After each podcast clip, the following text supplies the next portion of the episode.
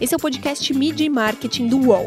Toda semana a gente entrevista um executivo da área sobre carreira, propaganda e negócios.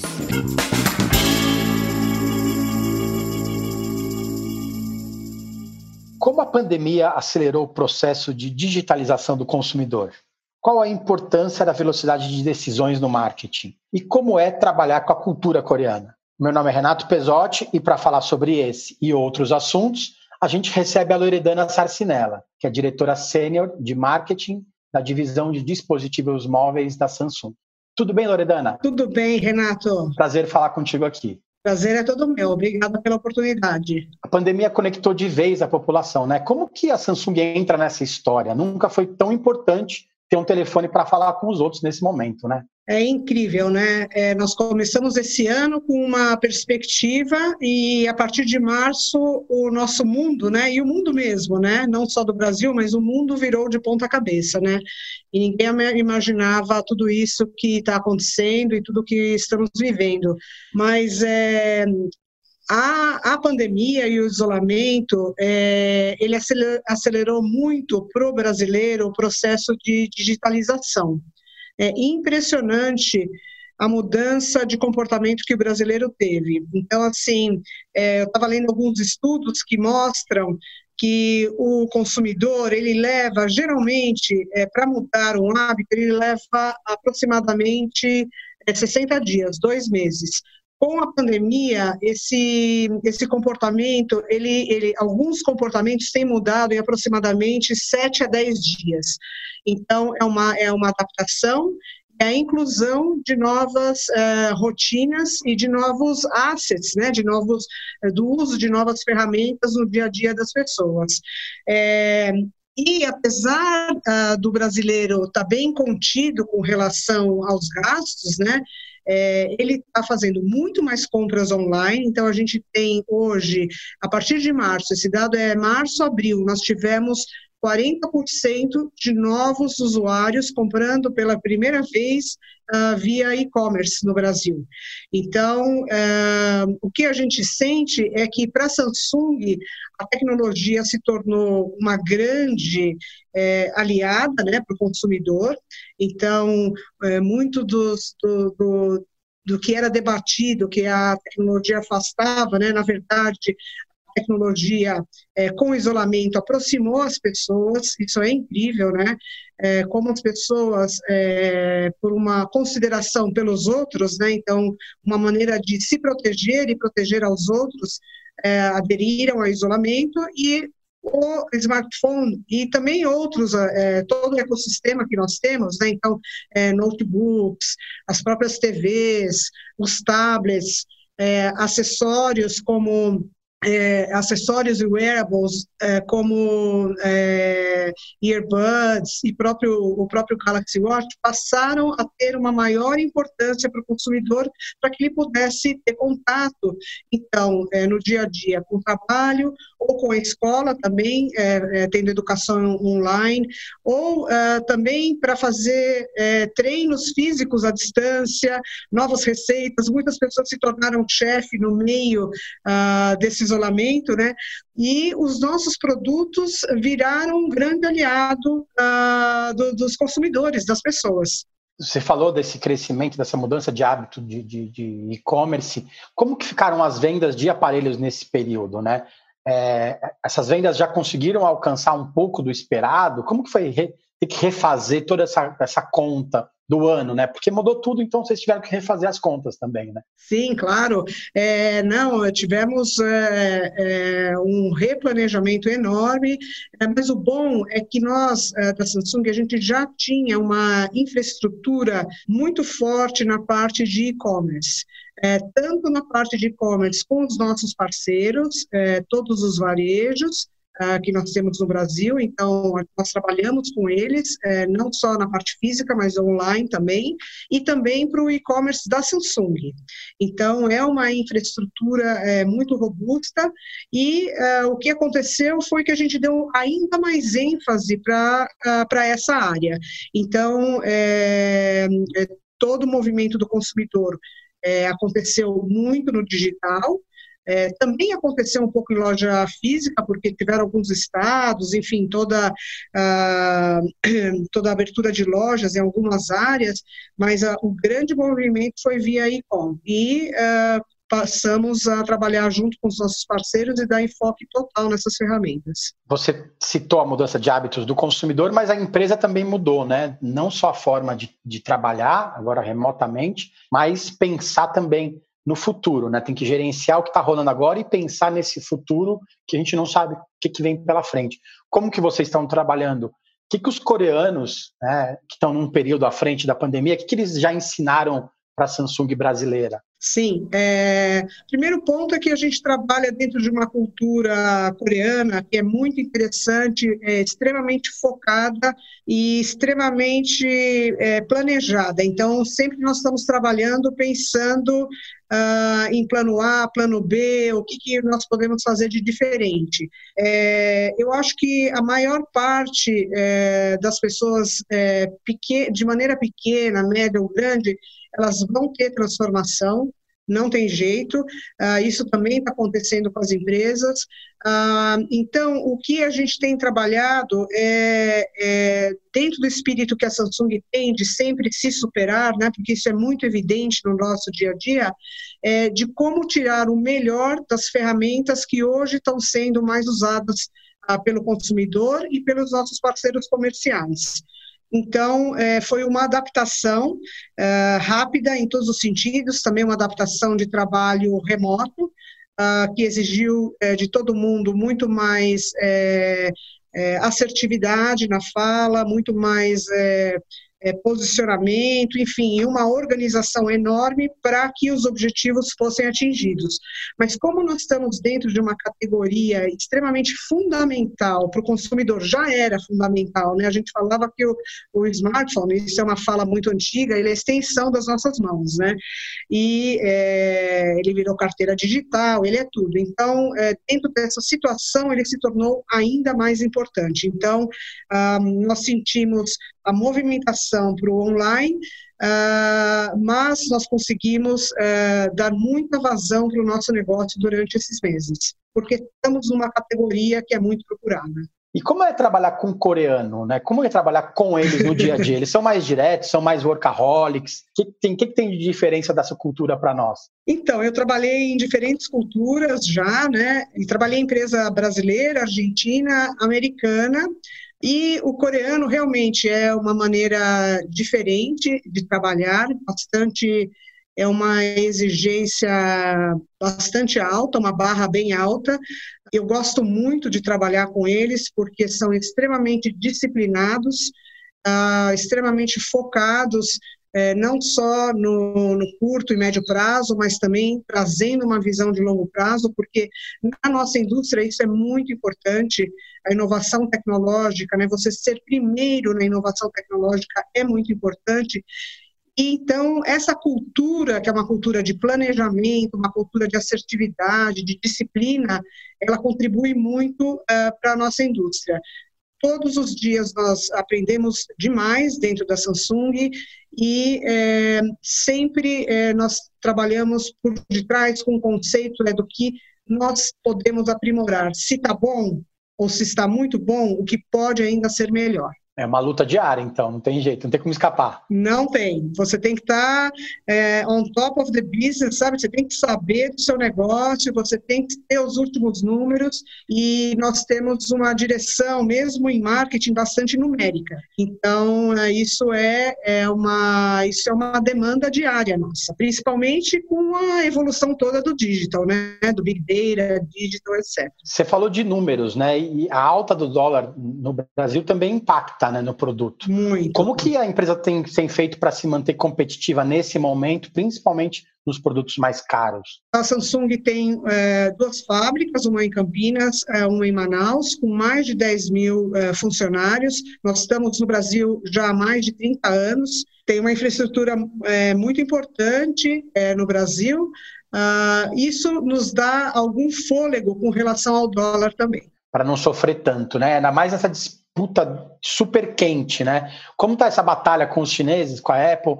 Hoje a, a, Samsung também abriu muito leque dos seus produtos, né? Tem de produtos mais caros a produtos mais premium. Como que foi essa abertura nos últimos anos de, de nível de produto? Sim, é, bom, o primeiro ponto é que a Samsung é uma empresa muito focada no consumidor. Ela é, tem, a gente faz milhares de pesquisas durante o ano e a gente é, sempre tenta entender quais são as novas tendências, novos comportamentos, uh, para poder desenvolver novas tecnologias e novas soluções que vão facilitar o dia a dia das pessoas. Esse é o nosso principal objetivo, trazer para o consumidor devices né, é, que ele tenha interesse, que sejam relevantes e que vão facilitar a vida dele no dia a dia.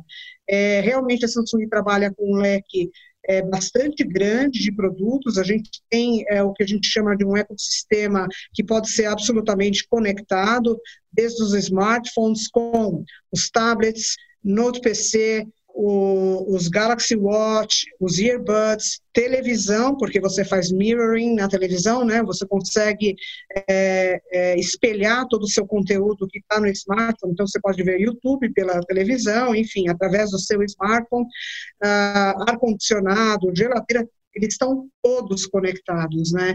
E então é essa é esse trabalho que a gente vê, inclusive de futuro, né? É, esse portfólio ele faz parte de uma necessidade que vem sendo trazida pelos consumidores cada vez mais de ter esses aparelhos integrados, uh, é, de ter essa facilidade no dia a dia. Isso vai vir muito com uh, toda a evolução do 5G também que vai acontecer no Brasil. Isso é bem importante, porque essa velocidade é, vai é, facilitar toda essa interconexão entre, entre as coisas.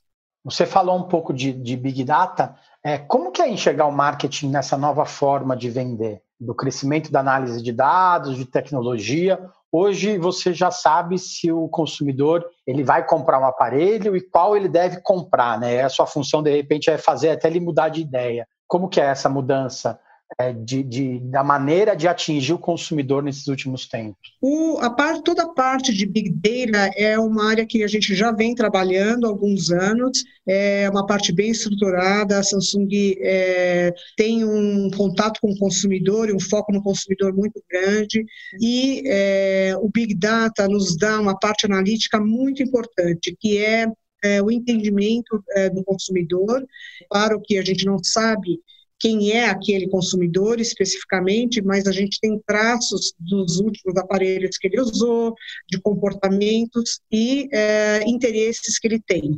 Isso nos dá é, uma conversa com esse consumidor que é, coloca ela em outro nível, é, em outro patamar, e a gente consegue atender é, muito mais essas necessidades que são trazidas por ele.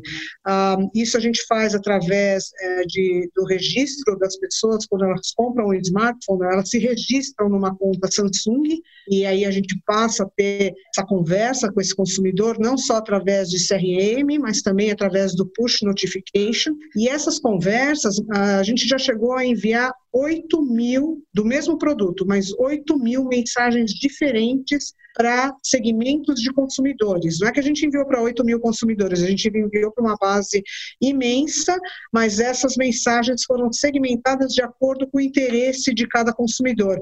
Ah, se eu for falar com o Renato, e o Renato adora uh, games, por exemplo, é uma conversa diferente do que se eu for falar com o Bruno, uh, que adora uh, cozinha enfim, adora é, poder desenvolver novos pratos, enfim. Então, essa conversa é muito mais segmentada e muito mais direta ao ponto. E como que fica a criatividade dentro dessa história toda, né? Ficou mais difícil para o publicitário, né? É, eu acho que o publicitário teve que se adaptar, né? É, nós todos marqueteiros tivemos que nos adaptar, principalmente os mais velhos que vieram de uma de uma história de offline e o online foi crescendo é, a partir de, pelo que eu me lembro, assim que a gente começou a ficar é, muito mais online foi a partir de 2008, 2009, ah, mas a evolução nos últimos dois, três anos é impressionante. A própria adoção do e-commerce, toda a mídia é, programática, é, toda a parte de search, e as ferramentas que hoje a gente tem para gerenciar essa mídia, para que ela seja muito mais assertiva, toda a parte que o consumidor também hoje ele tem um, uma não é uma conversa que a gente viveu por muitos anos, anos atrás, que era de, é, de só, só ia, né? Ela não voltava. Hoje é uma conversa de duas mãos, né? Que é muito interessante que a gente pode fazer uma troca muito grande. Ah, eu acho que é uma adaptação, a criatividade nisso tudo, é, e eu vejo no Brasil ela só continua crescendo. Né? Então, são canais diferentes que foram ah, sendo incorporados no nosso dia a dia. Mídia e marketing volta já. Geração P é o podcast semanal do UOL sobre os impactos do coronavírus na nossa sociedade, economia e cultura. P de pandemia, de perspectivas e principalmente de projeções. Todas as segundas, quartas e sábados a gente traz um novo episódio. Você pode ouvir o Geração P e outros programas do UOL em uol.com.br barra podcasts, no YouTube e também nas principais plataformas de distribuição de podcasts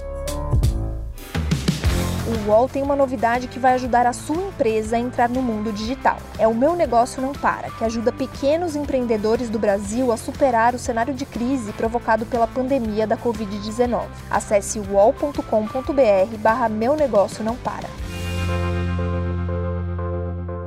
Você não é formado em marketing, né? Como que sua carreira seguiu para esse caminho? Então, a minha primeira faculdade não é de marketing, mas depois eu fiz uh, toda a parte de pós-graduação e mestrado, eu fiz em marketing. Ah, tanto é que a minha, eh, minha tese foi sobre segmentação, então segmentação do consumidor, que hoje a gente trabalha demais com isso e ela é absolutamente mais detalhada do que na época que eu fiz a, a apresentação da tese.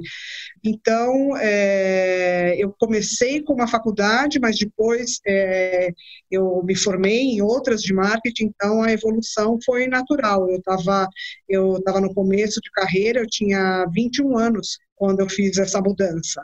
Então, uh, ela foi ocorrendo de maneira natural. Natural. Ao contrário de uma, uma boa parte dos executivos de marketing, você trabalhou em diferentes setores é, você comentou de empresas familiares a grandes multinacionais, né? De empresas menores a empresas maiores, brasileiras, argentinas. Eu trabalho numa empresa argentina, trabalho numa empresa coreana.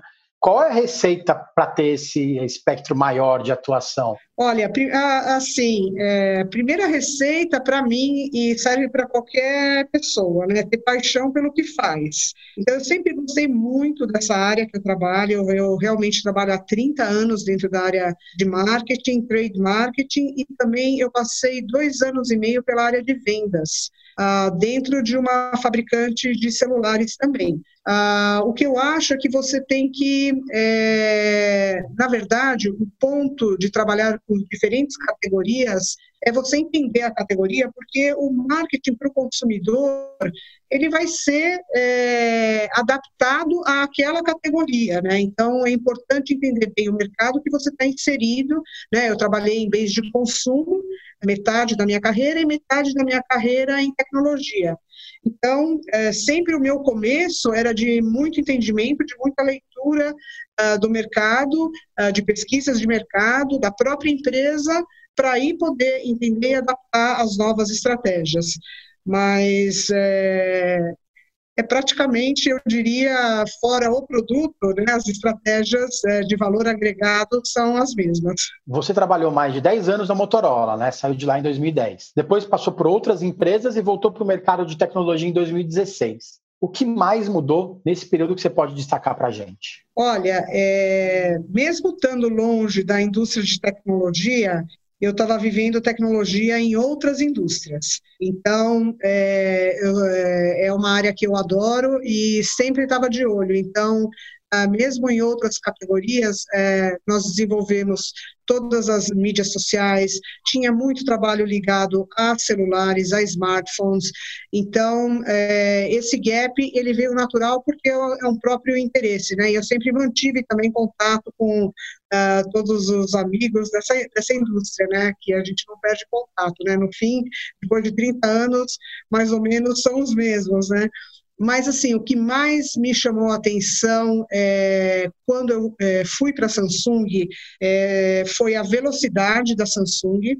Ah, então, é, a velocidade é 200 km por hora, a questão de uma inovação muito rápida, o número de lançamentos é, que nós colocamos no mercado, todo o foco no meio digital já era em outro patamar. É uma empresa de tecnologia, né, é o nosso core, portanto, uh, toda a parte digital também passa a ser o nosso core. Né? Então, esses foram os pontos que mais me chamaram a atenção. E eu tive que fazer o mesmo caminho que eu fiz nas outras empresas que eu trabalhei. Independente do número de anos que a gente tenha de experiência, a gente tem que dar um, um, um passo atrás e passar a entender e a ouvir. Né? Então, eu também é, aprendi muito, eu aprendo muito todos os dias e ouço muito também. Você falou de ouvir muito, você é uma líder feminina dentro do mercado de tecnologia, é que é um ambiente hoje menos masculino, mas já foi mais, né?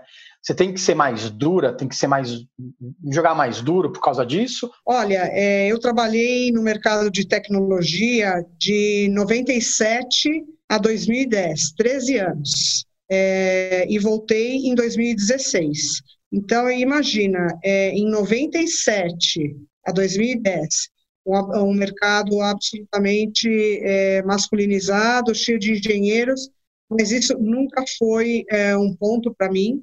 É, eu sou irmã mais nova de dois irmãos, então o tratamento da minha família sempre foi absolutamente igual. Ah, tanto é que eu comecei a trabalhar bastante cedo, então isso para mim sempre foi muito natural. Eu nunca olhei para um parceiro meu ou uma parceira minha pensando se ele era homem ou mulher, e sim muito mais é, como nós podíamos nos ajudar é, como pessoa. E, e, esse pensamento bastante humanizado, porque as pessoas têm uma concepção muito errada é, da cultura asiática e dos coreanos, é um pensamento que vem se humanizando cada vez mais dentro da Samsung. Nós temos um foco muito grande nos funcionários, nos consumidores e nos nossos parceiros comerciais. E a parte humana é, é uma parte fundamental. É, e hoje, com tudo isso que nós estamos passando, eu vejo que um, ele vem se equalizando cada vez mais. Então, é uma empresa que trabalha muito bem a diversidade, é, temos algumas mulheres em cargos como o meu, de liderança, é, e várias mulheres em outros cargos de liderança dentro da Samsung. É, hoje, dentro da Samsung, é, praticamente nós temos, é, diria que é quase meio a meio o número de funcionários homens e mulheres, sendo que é uma empresa que está trazendo cada vez mais é, diversidade para dentro.